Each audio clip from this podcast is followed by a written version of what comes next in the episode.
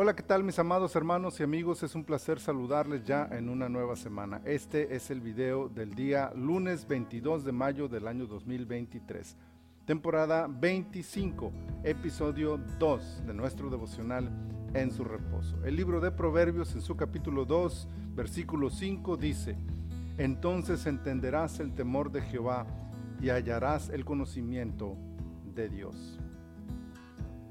Dos veces se repite en este capítulo la frase, entonces entenderás. La idea es que si una persona realiza determinadas acciones, logrará entender otras, lo cual tiene mucha lógica. Hay ciertos conocimientos que solo se adquieren después de ciertos esfuerzos o de aprender otras cosas. En este caso, la disciplina, el estudio, la dedicación al aprendizaje, la valoración del conocimiento hará que una persona entienda otras de mayor importancia. Quizá la más interesante de esas nuevas sapiencias sea lograr entender el temor de Jehová.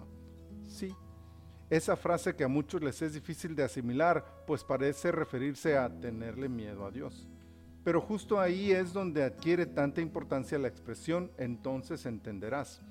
Es como si el sabio Salomón nos estuviera diciendo, ¿se te hace difícil entender qué significa el temor a Jehová? Quizás sea porque te hace falta adquirir ciertas actitudes y otros conocimientos antes. Actitudes como la disposición a escuchar el consejo de los padres, tener conciencia de la importancia de ser sabios y prudentes y buscar fervientemente un corazón dispuesto para adquirir sabiduría. Por supuesto, la lista de los beneficios de adquirir sabiduría será mucho más abundante, pero el temor a Jehová nos dará un excelente punto de partida para todo lo que alcanzaremos cuando seamos sabios y temerosos delante de Dios. Así que la invitación sigue en pie. Si queremos entender a Dios, si queremos aprender todo lo que Él puede enseñarnos, si anhelamos vivir una vida plena, empecemos por buscar la sabiduría de Dios. Siempre está disponible para quienes la buscan. Señor, muchas gracias por esta palabra que nos das y muchas gracias Señor por ayudarnos a mirar nuestras deficiencias, aquellas áreas donde necesitamos crecer, mejorar para poder adquirir otros conocimientos más adelante.